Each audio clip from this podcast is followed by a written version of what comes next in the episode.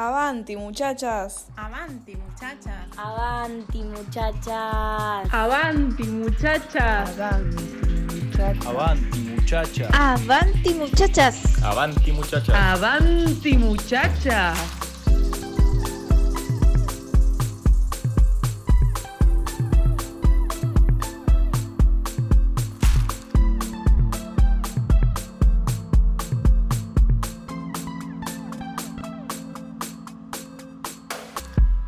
Avanti Muchachas y lo que buscamos es ir para adelante. Le abrimos la puerta a lo nuevo y a lo imprevisto, diciendo lo que sentimos, y así es como nos deconstruimos.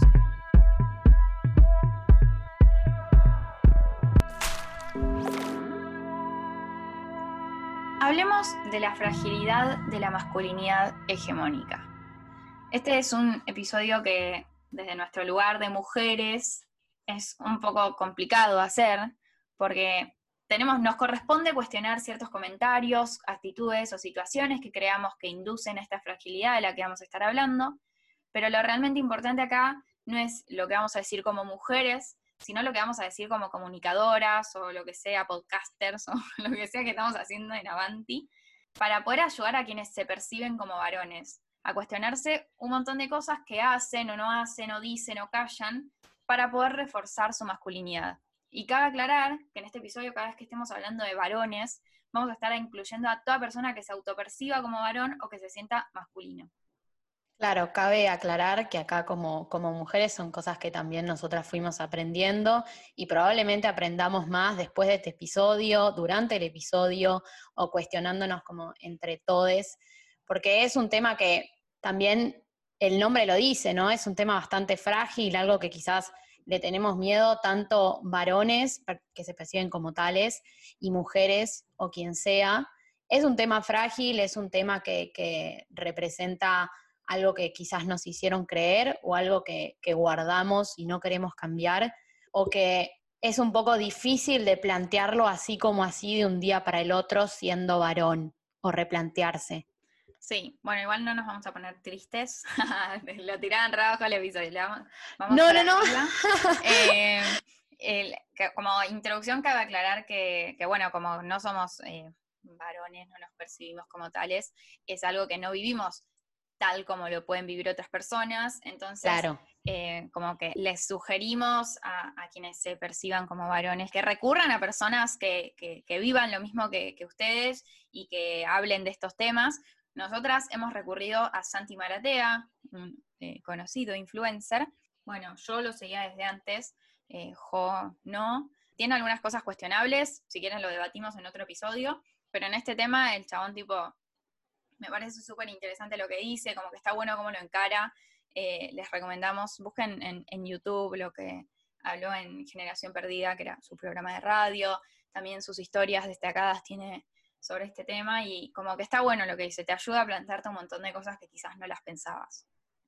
Claro, como para hacer un pequeño comentario, a mí, como dijo Flo, me pasó eso. Yo la verdad que no consumía Santi Maratea, quizás, como dice, había cosas cuestionables que tampoco las podía justificar porque no lo consumía, no lo podía comparar. Y realmente me replanteé un montón de cosas. Yo como mujer, o sea, replantearme la masculinidad en términos metafóricos, y me hizo pensar en un montón de cosas, las respuestas y todo eso.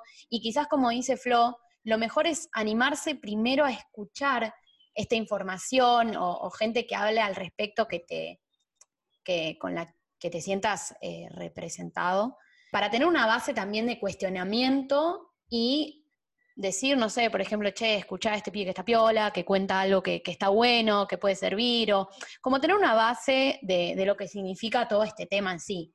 Obviamente que como cualquier tema de la deconstrucción es algo que lleva tiempo y que no, no alcanza con que lo charlemos acá, de hecho lo que vamos a charlar acá no alcanza para absolutamente nada, o sea, alcanza quizás para empezar a pensar, pero después como que hay que seguir, hay que darle al tema, eh, y sobre todo, como, como dijo Jo, como seguir a distintas personas y empezar a charlarlo con, con la gente de nuestro entorno como varones, ¿no? Así que bueno, ahora sí, vamos a proceder a hablar de esto que tanta intro le hicimos. Bueno, ¿qué es sentirse masculino? Vendría a ser la, primera pregunta. ¿Sentirse masculino está en mí, yo, varón, o está en lo que los otros perciben o ven de mí? Siempre nos gusta hacer estas preguntas como para introducir temas porque siento que son bastante importantes. Porque al fin y al cabo lo que demuestra que alguien es, cómo es o muestra cómo es, redundante, pero es así, muchas veces viene del otro lado. Entonces podemos empezar con un concepto que es el de la opresión, bastante general, porque por lo general esta opresión es el fruto de algo externo, algo que me oprime y por consiguiente también oprime al otro. Vivimos en la opresión constante. Una de las tantas cosas que sacamos de Santi Maratea es que la duda es lo que los varones odian o les irrita, o a la mayoría, no vamos a englobar todo, pero vamos a hablar así. Entonces conectamos ideas, ¿no? La opresión generalizada, consciente o inconsciente, pues siempre es así, hace que al varón le incomode aquello que haga dudar de su masculinidad, de esa masculinidad de la que venimos hablando, va, de la que empezamos a hablar. Esto genera todo tipo de justificación para cualquier cosa que quizás genere dudas para el otro, para mí y para el otro, porque nos retroalimentamos en ese ida y vuelta. Y pienso yo, como mujer, nosotras como mujeres desde este lugar, que quizás no entendemos o no nos afecta esta situación, que en algún punto estás dejando de lado compartir un montón de cosas que realmente te representan, ¿no? Por este tipo de opresión y esta duda constante que tenemos que reafirmar lo que somos en base a cómo nos ven los otros. Entonces, cuando hablamos de reforzar la masculinidad, estamos hablando de varones que tienen miedo a mostrar algunas cosas de sí mismos, que tienen la necesidad de callar gustos, disgustos, deseos o cualquier otra cosa que pueda poner en juego qué tan masculinos son. Masculinos, masculinidad hegemónica, estamos hablando. Entonces estamos hablando de personas que se silencian, que tienen miedo a ser quienes realmente son, por no cumplir con el deber de ser de la masculinidad que nos enseñaron, que les enseñaron. Sí, es como que como hablamos, por ejemplo, para hacer como un paralelismo, cuando estamos hablando de la belleza hegemónica, estamos hablando de personas que no encajan con, o, que encajan o que no encajan con esta hegemonía armada por la sociedad, que es básicamente una construcción social, la hegemonía, cualquier hegemonía es una construcción social. cuando estamos hablando de la belleza hegemónica, estamos diciendo, bueno, hay personas que están sufriendo no encajar, y entonces tenemos que romper con eso y que no haya algo en lo que hay que encajar, que simplemente seamos. Entonces acá es lo mismo, como que estamos viendo varones que eh, tienen como la necesidad de encajar en una masculinidad hegemónica. Y cuando no encajan en esa masculinidad hegemónica es porque alguien está dudando de qué tan masculinos son. Ahora procedo a la sexualidad, que es el tema que más se, como más nace, más se refuerza cuando hablamos de, masculinidad hegemónica o de fragilidad, que es el hecho de que al, varón hegemónico, masculino, lo que como quieras decirle, se le exige la sexualidad, ¿no? Como el sexo y obviamente a las mujeres, porque si no te gustan las mujeres, no entras en esta masculinidad, hegemónica. Entonces es como que es, la sexualidad es el tema más fuerte y, a eso venía con la duda, ¿no? Que si vienen y cuestionan tu sexualidad y, te generan esta, esta duda y vos te quedás como, che, para, estás dudando de qué tan hombre soy, qué tan varón soy, entonces es ahí cuando, bueno, es, a lo que venimos a hablar en este episodio, ¿no? Como a romper con esa hegemonía, como hicimos en belleza hegemónica, y, romper y que no haya que, tener que encajar en algo, sino que simplemente seas y te guste lo que te tenga que gustar y seas feliz y libre. Claro, que no tengas que fingir nada al respecto. Por ejemplo, cuando hablabas de la sexualidad y el hombre heterosexual, también es el hecho no solo de reafirmar tu masculinidad, sino de que te tenga que gustar sí o sí estar con mujeres, y no solo estar con mujeres, sino que constantemente estar pensando en eso. Como que eso también es algo que forma parte de reafirmar esta masculinidad en grupo sobre todo, o de tener algunos pensamientos que si no los tenés, sos menos varón, o si los tenés, sos más varón, como que estar constantemente pensando en algo que quizás no te representa, quizás no estás pensando todo el tiempo en eso, no tenés interés del todo, quizás es algo más puntual. Entonces también es eso, es el hecho de estar constantemente presionado, de manera inconsciente también, a tener que hacer algún tipo de comentario sobre una mujer o al tener que estar con una mujer. Es como todo un, nada, se genera un ambiente que quizás están todos en la misma, como el hecho de que se- sentirse obligados a hablar de eso y en realidad que no sea algo tan relevante, y está bien que no sea algo tan relevante. Quiero aclarar dos cosas. Más que aclarar, quiero aclarar una y seguir con otra. Nos- estamos hablando de la mujer no porque seamos el centro del mundo y estemos acá como diciendo que somos lo más importante, tipo, sino porque es parte de esta hegemonía de la masculinidad, obviamente. Eh, por otro lado, a raíz de esto que dice Jo, nos llegó un. Hicimos unas encuestas en Instagram sobre, este tema. Como que hicimos preguntas para quienes se perciben como varones y para quienes no. Una de las preguntas que le hicimos a quienes no se perciben como varones era si presenciaste alguna situación ajena en la que se evidenció la fragilidad masculina. Y una respuesta que recibimos muy interesante dice que una vez en una juntada mis amigos hablaban sobre un grupo de pibas de lo lindas que eran. Un amigo mencionó que tal piba estaba buenísima. Volviendo con él, después de la juntada, le pregunté por esa chica, le dije que yo no sabía que le gustaba, a lo que me respondió que en realidad no le gustaba, pero que uno se siente presionado en esas charlas, que siempre pinta participar y decir algo porque si no piensa que sos virgen o gay. Lo dijo con total naturalidad, explicándolo como si fuese lo más normal y cotidiano del mundo. ¿Y qué decirte? Tipo, como que, onda. Hay dos cuestiones también, ¿no? El tema de usar el término virgo y usar el término gay como dos, nada, dos cosas primero negativas y como si fuesen un insulto. Siento que estas dos palabras son cosas que se utilizan bastante y que las tenemos bastante naturalizadas y cuando quizás empezás a remarcarlo, te dicen como, no, yo lo hago de forma, eh, no sé, de forma cálida, yo lo hago como, él, él sabe que no le estoy diciendo esto. Pero entiendo, entiendo los códigos que pueden llegar a tener, pero siento que también se está como reproduciendo algo que, que tendríamos que eliminar. Sí, como que a la vez sí, si sentís por miedo a que te vean como virgen o como gay, o sea, si tenés miedo a eso, es porque claramente ya dejó de ser un código, un chiste, un comentario, Exacto. y pasó a ser opresión, pasó a ser duda, pasó a ser masculinidad hegemónica y la consecuente fragilidad de tener que simular que te gusta a alguien cuando no.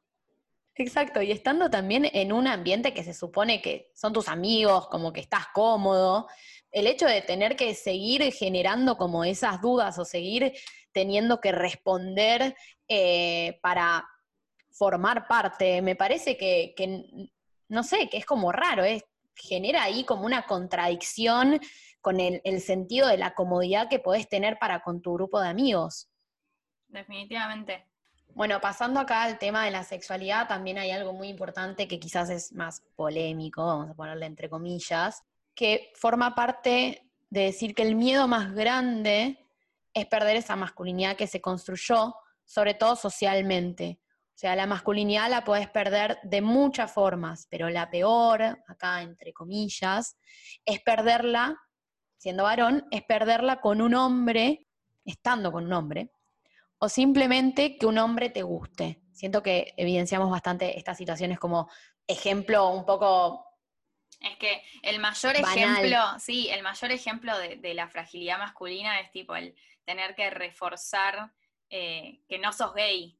Tipo, como Claro. Que, que quede claro que te gustan las mujeres, porque es básicamente lo que venimos hablando. Que de hecho, para las encuestas, usamos una publicidad de Sinsano, acá, censuradas por nombrar a la marca y criticarla, que les invitamos a verlas, a verla, es del 2004 creo que era, la deben haber visto igual, decía como uno de cada 10 nueve de hombres cada diez son gays. Entonces, como que justo había 10 hombres, como que un grupo de amigos, y todos empiezan a, como a ocultar cosas, tipo, no sé, uno oculta su arito, Actitudes. otro es- este, tenía las piernas cruzadas, las descruza, no sé, como distintas cosas así, no me acuerdo Exacto. más.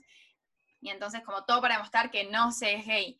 Obviamente que para nosotras no es lo peor que le puede pasar a un hombre, no es algo malo, pero es evidente que es como el miedo más grande, como dada la construcción social que llevó la masculinidad, el hecho de estar con un hombre es como derrumbar eso y se te cae tu masculinidad y fuiste.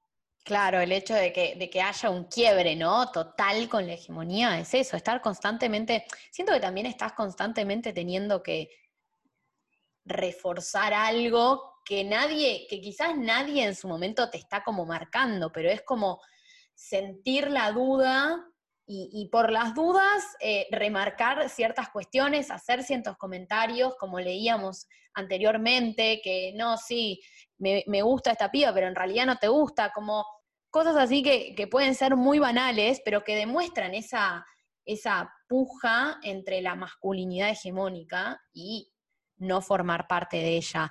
O sea, no decimos que te tiene que gustar alguien en particular. Lo que queremos decir es entender que estas cosas no te hacen más o menos hombre, entre comillas, no te hacen más o menos vos. O sea, caemos también, eh, lo que escuchamos decir es que todo te hace homosexual en la, en la sociedad. O sea, te remarcan constantemente algo que podés o no hacer, que si lo haces sos homosexual, como si fuese algo malo también. Entonces hay una línea muy leve entre, entre estas cuestiones. Es como que acá hay que analizar dos cosas. Por un lado, eh, a, todos, esto no va solo al varón, a todos en general, el hecho de por qué tenemos que andar dudando de la sexualidad de las personas, tipo, por qué tenemos que andar opinando de si por hacer tal cosa sos gay o no, eh, cabe para todo el mundo. Porque además es como que por cualquier cosa ya estamos diciendo, ay, sos puto. Por la ropa que usás, por qué comes, por la forma de hablar, por lo que decís, por cómo te moves, por tus accionar, por cómo te relacionás. De hecho, acá me puse a leer lo que, algunas respuestas que recibimos, así de también de la misma pregunta, de situaciones donde se evidencia la fragilidad masculina, y, había respuestas como que hacen a esta cuestión, nos dicen, el que hace tal cosa es puto, o insultarse llamándose nenas, o decir que, o como que hay gente que ocultó que veía tal programa de televisión, porque nada, claro. no, da, o porque si, si, te gusta bailar sos puto, si te gusta comer sushi o sos vegetariano sos puto, si te sentás de una forma determinada, sos, también puto. Sos también puto, o sea. Comer poco es de puto. Tipo, como, esta, acá una chica dice, es re loco cómo influye en todo, hasta en la cantidad de comida. Como que si comes mucho, comes poco, también hace a tu masculinidad.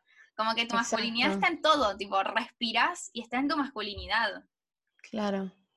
Es muy loco pensar estas cosas, porque después te pones a pensar y decís, está en todos lados, es algo que, que después ya se torna algo inconsciente. Entonces es importante que más allá de que te sientas cómodo en donde estés, eso no es exento, no te hace exento de poder dudar sobre algunas cosas, algunas generalizaciones, algunos comentarios. No, no te hace exento de eso, por más cómodo que estés, porque probablemente el que está al lado tuyo quizás no, o en un grupo quizás no esté cómodo quizás estamos haciendo que otra persona responda algo que no quiere responder, que no es de su gusto, pero lo hace para poder pertenecer. Sí, además, o sea, me, parece de más decirlo, pero lo voy a decir, nada de estas cosas que dijimos hacen a tu orientación sexual. Nada de esto, tipo, no porque comas sushi o, o, porque me gusta la milanesa, me va a gustar tal o tal persona. Tipo, una cosa no hace a la otra. Exactamente. Entonces, básicamente es como que no solo que como varón te estás cuidando todo el tiempo de estas cosas que podrían hacerte homosexual, sino que además estás todo el tiempo tratando de demostrar que te gusta una mujer o al contrario, ocultar que te gusta un hombre por miedo a perder esa masculinidad. Entonces hay como una forma de demostrar esa masculinidad y esa consecuente, como que también el ser masculino te hace como fuerte, poderoso, ¿viste? Como sos hombre. Entonces, hay como formas de demostrarlo, que es como estando con muchas mujeres, teniendo muchas relaciones, contando cuánto durás en el sexo, o cada cuánto tenés sexo, o qué tan largo es tu pito, o siendo superior a, a los demás, ¿no? Como tanto a otros varones, como el famoso, no sé, tipo patoteo, ir a pelear al boliche, o superior a mujeres, o a disidencias, tipo a todo, como a las plantas. Entonces, también ahí surge como una obsesión, primero por demostrar ciertas cosas, por, por demostrar tu masculinidad, y segundo por demostrar una obsesión con la mujer, porque eso como que refuerza también esta masculinidad. Claro, y de repente, o siempre se creyó, quizás ahora llegando a este punto, que todos los hombres son iguales, ¿no? Está esta, es una generalización que también utilizamos las mujeres a veces o sea, no, no estamos exentas de esto, exentas de esta masculinidad hegemónica. También cuando decimos, eh, hemos escuchado a varias mujeres decir, no, yo quiero estar con alguien más masculino o algo así. Y es como que ahora que me lo pongo a pensar, ahí estarías también, es, es un rol que cumplimos nosotras también, el de reafirmar esa masculinidad o no masculinidad hegemónica. Como de repente todos los hombres son iguales, todos los hombres que responden a estas cosas son iguales, y si no respondes a estas cosas, no lo sos. O sea, todo desde la nada les, guste, les gusta algo y ese algo los hace masculinos, los hace varones. Sí, es por ejemplo, eh, girarte a, mirar un culo te hace más varón, calentarte con una teta, sexualizar a una mujer, gritar en la calle, eso es tipo súper para analizar, tipo el acoso callejero. Eh, es súper analizable. Entonces es como que todo esto lo haces para demostrar que no sos gay y, a la vez como para demostrar que sos, como decía Jo, ¿no? Como soy igual a los demás varones porque encajo en, en este rol, por así decir. Y ahí volvemos a cosas que, como bien vos decías, que tenemos que construir todo. Es como que no, este episodio no es que le estamos gritando a los varones tipo, che, estás haciendo todo como el orto, porque nada que ver. Es como una cuestión de la sociedad, no, no son solo los varones que tipo están mal. Como que es algo que lleva muchos años y que hay que ir deconstruyendo también como que tenemos que cambiar nuestros pensamientos, como cosas que esperamos, porque también esperamos ciertas cosas del hombre, como que ya sabemos que van a pasar ciertas cosas, otras, pero es porque estamos prejuzgando que eso cancelado en la deconstrucción. Claro, y también perder ese miedo, es muy fácil decirlo, pero vamos a aclararlo como perder ese miedo de que si empezás a hablar de estas cuestiones o te empezás a cuestionar estas cosas con tus amigos o lo haces público, no caer en el miedo de que después, porque suele pasar, después te pregunten si sos gay o no. Lo mismo, todo relacionado a la sexualidad que hace a tu persona. Hay acciones que hacen a tu sexualidad. Entonces, tratar también de romper eso, de recibir las cosas que quizás alguien propone, escucharlas y hacer como en conjunto un debate, porque si no esa comodidad, como que siento que en las relaciones también socioafectivas, cualquiera la comodidad se va retroalimentando. Y si no recibimos esas cosas que alguien busca plantear, como que la comodidad también termina siendo muy superficial. No sé, siento que, se recae en eso, en lo mismo, y, y, no tiene sentido que al final también se saquen conclusiones. Es como si te cuestionas eso porque estás cuestionando tu sexualidad.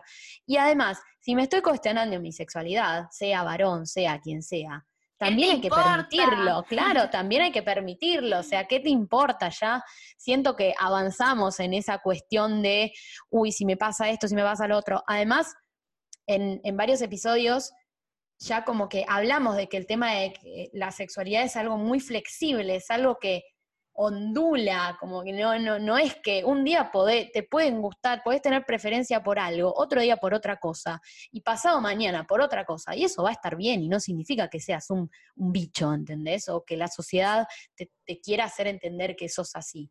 Lo más loco es ahora, un pensamiento que nos donó Santi Maratea con sus historias.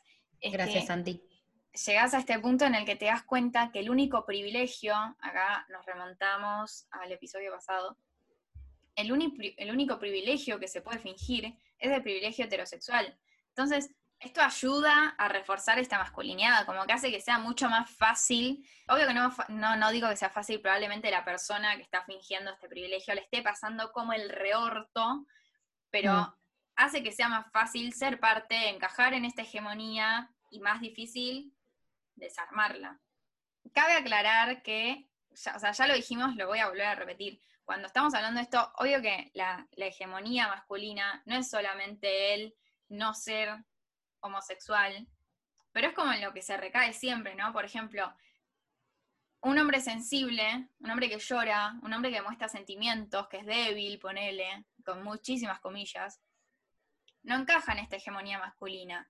Pero a la vez es como que se va a recaer en que es homosexual porque es la forma de insultar a un hombre que llora. Es como que se recae, en, es como la, fácil, la fácil para juzgar al hombre, como para hacerle acordar que no está cumpliendo con la hegemonía masculina. Tipo, y así hay un montón de, situaciones. Hay otra, otra persona que nos comentaba que iba a la dermatóloga, que se hacía eh, depilación definitiva, cosas así, y que es como que también en eso, tipo, por cuidar su cuerpo, lo que sea que esté haciendo yendo a la dermatóloga, eh, es como que estaba también, ¿no? tipo, siendo débil, no, no entrando en la hegemonía, y eso hacía que recaiga en la famosa homosexualidad. Y de hecho, una vez Santi Maratea, me quedó grabadísima esta frase, dijo que la masculinidad es tan frágil que se tuvo que inventar un nombre para que el chabón se pueda poner cremas. eh, hablando de la metrosexualidad. Obviamente que, o sea, no es, no nos vamos a, a detener en, este, en esta cuestión, ¿no? Ahora que se puso de moda, que todo el mundo se pinta las uñas, es como que, tipo, oh, se pintó las uñas, ¿qué onda? ¿Será homosexual? Tipo, tan bajo vas a caer. Dejemos de analizar esas cosas y tratar de encajarlas en algo. Siento que también es una sociedad. Bueno, esto lo hablamos remontándonos a nuestro episodio de etiquetas, hace mucho tiempo atrás. 1810. 1810. eh, el tema de las etiquetas, ¿no? De buscar siempre dónde encajar para que la sociedad se quede tranquila. Si se pinta las uñas es así, si hace esto es así, si no sé qué, bueno, entonces le ponemos metrosexual. Como que estamos constantemente en una sociedad donde nos pone definiciones y nos dice que somos por esto, que quizás a algunas personas les sirve, ¿no? Pero también el hecho de correrse un poco de tu experiencia y, y dejar de señalar esas cosas, porque no tiene sentido, no llega a ningún lado, lo único que genera es prejuicios y límites para la otra persona. Porque quizás se pinta las uñas, está recontento, vas vos y le decís, y después te dice, no, igual me las pinté porque no sé qué. Sí, y te como que. Toda esa justificación constante a cosas, me, la pinté, me gusta y está bien y es algo totalmente normal y que me parece perfecto, es romper, quizás ahora se hace más en un sentido de romper con esa hegemonía que no te permite, sea, ser o hacer algo porque si no sos o vas a hacer tal cosa. Antes de que pasemos al próximo tema, cierro con el tema encuestas, les termino de contar algunos datitos. Le hicimos una pregunta solo a quienes se perciben como varones acerca de si se sentían identificados con cómo actuaban estos personajes de la eh, publicidad que les mencioné antes. Tenemos pocos seguidores varones, pero mm, sin embargo, solo un varón se sintió identificado, como que solo uno sintió que podía llegar a vivir esa situación. Pero como que a la vez eso es confuso, después en las otras preguntas también, como si les preguntan, ¿alguna dejaste de hacer algo porque viste en juego tu masculinidad? Todos dicen que no, que no, que no, solo uno dijo que sí. Cuando pedimos experiencias, tampoco, la única que recibimos fue eh, un chico que nos contaba que lo, lo jodían por sentarse con las piernas cruzadas.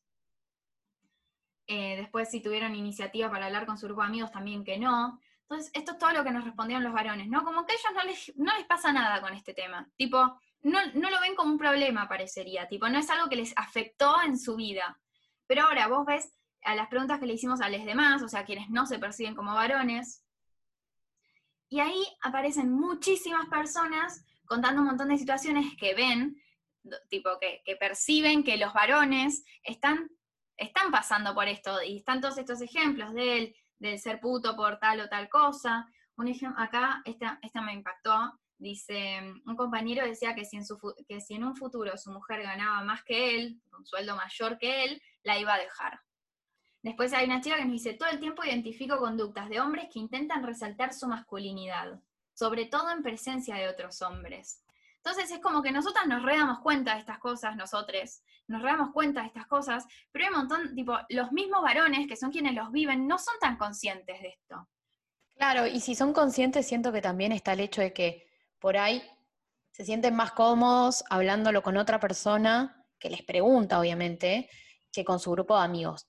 Obvio, que es un paso, puede ser un, pa- un gran paso previo hablarlo con tu grupo de amigos, como tener también un poco de contención, entre comillas, porque se necesita contención, o sea, contención no es recaer en ningún tipo de debilidad en lo absoluto, para poder después tener un pie y hablarlo con tu grupo de amigos. Pero el tema es este, es cómo, cómo hay gente que se da cuenta de estas cuestiones o gente que recibe comentarios de estas cuestiones de, de un hombre en cuyo grupo pasan todas estas cosas.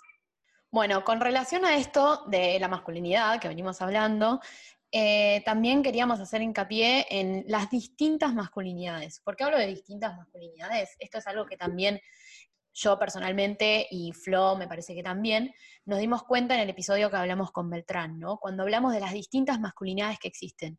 Entonces yo en un principio decía, yo quiero romper con la masculinidad, pero después digo, si rompo con la masculinidad, estoy rompiendo nada más con una masculinidad, que es la masculinidad que te dice que tenés que ser esto para ser varón.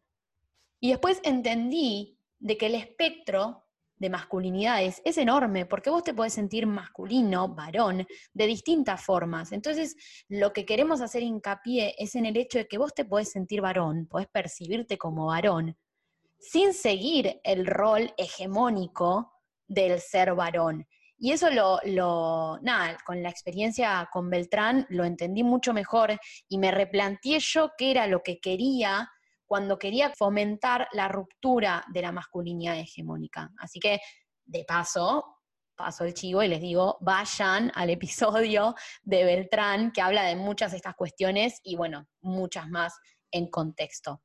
Sí, también les recomendamos seguir a Beltrán, que es súper interesante su Instagram, lo que muestra. Claro, exacto. Una de otras personas que hay que seguir. Entonces, en conclusión, es entender que no hay una masculinidad que queremos romper y queremos eliminar el ser varón. Queremos plantear un replanteo, valga la redundancia, sobre lo que significa hegemónicamente ser varón y lo que queda fuera de eso. Porque entendemos ser varón es solo una cosa, que la masculinidad es ser masculino de una forma y lo demás rosa esta duda de la que venimos hablando, rosa el no ser que dice el otro, que es un miedo grande, y rosa el miedo a la duda misma y del otro.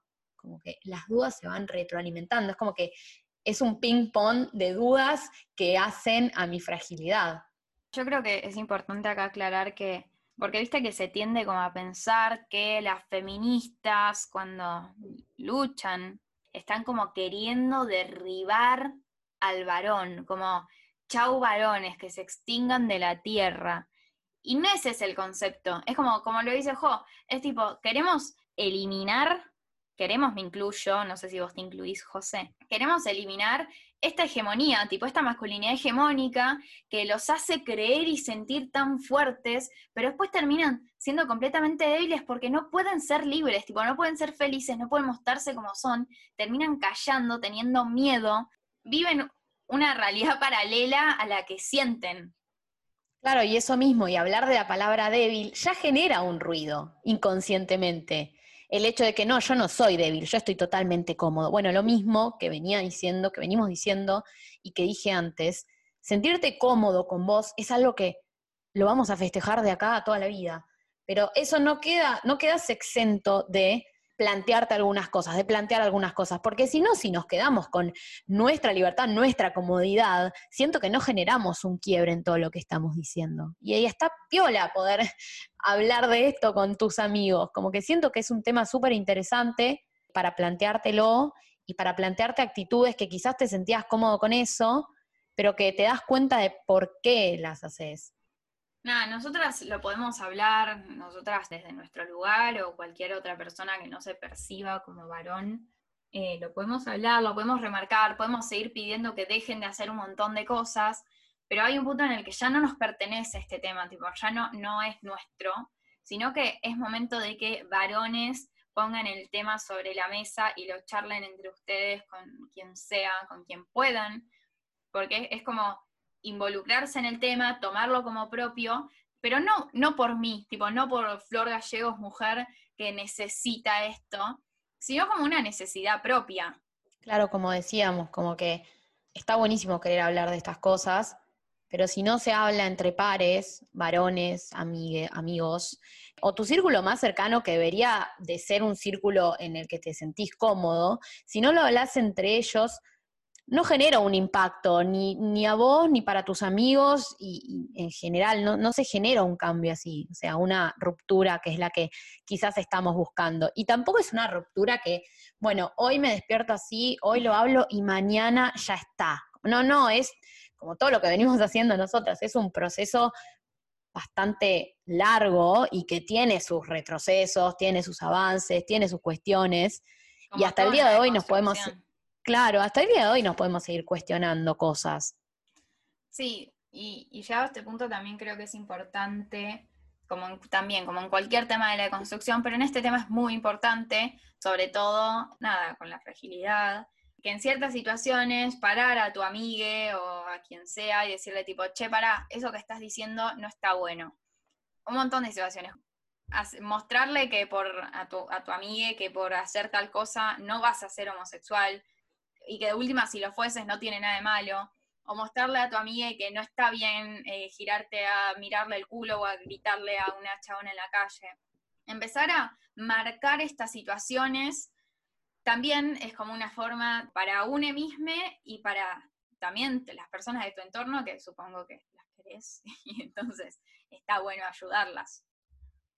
Claro, hablamos de un proceso de liberación, y suena así de cursi, pero es un proceso de liberación, y está bien que lo sea, está bien liberarse. Y liberarse no significa, bueno, de un día para el otro soy homosexual, que buenísimo si es así, lo festejamos también, pero es, va más allá de eso, como que no nos quedemos con solo una noción de la liberación, quedémonos con el hecho de sentirnos libres, cómodos, poder plantear estas cosas y nada, saber que no se termina de un día para el otro y que constantemente te podés preguntar cosas acerca de esto. Por ejemplo, el ejemplo que dijo Flo hace un rato, como que quizás, a ver, podés entender que gritarle a una mujer por la calle está mal, ok, porque respetás a esa mujer o a quien te lo dijo. Eso es básico y probablemente te lo hizo entender una mujer, porque es a ella quien le afecta eso.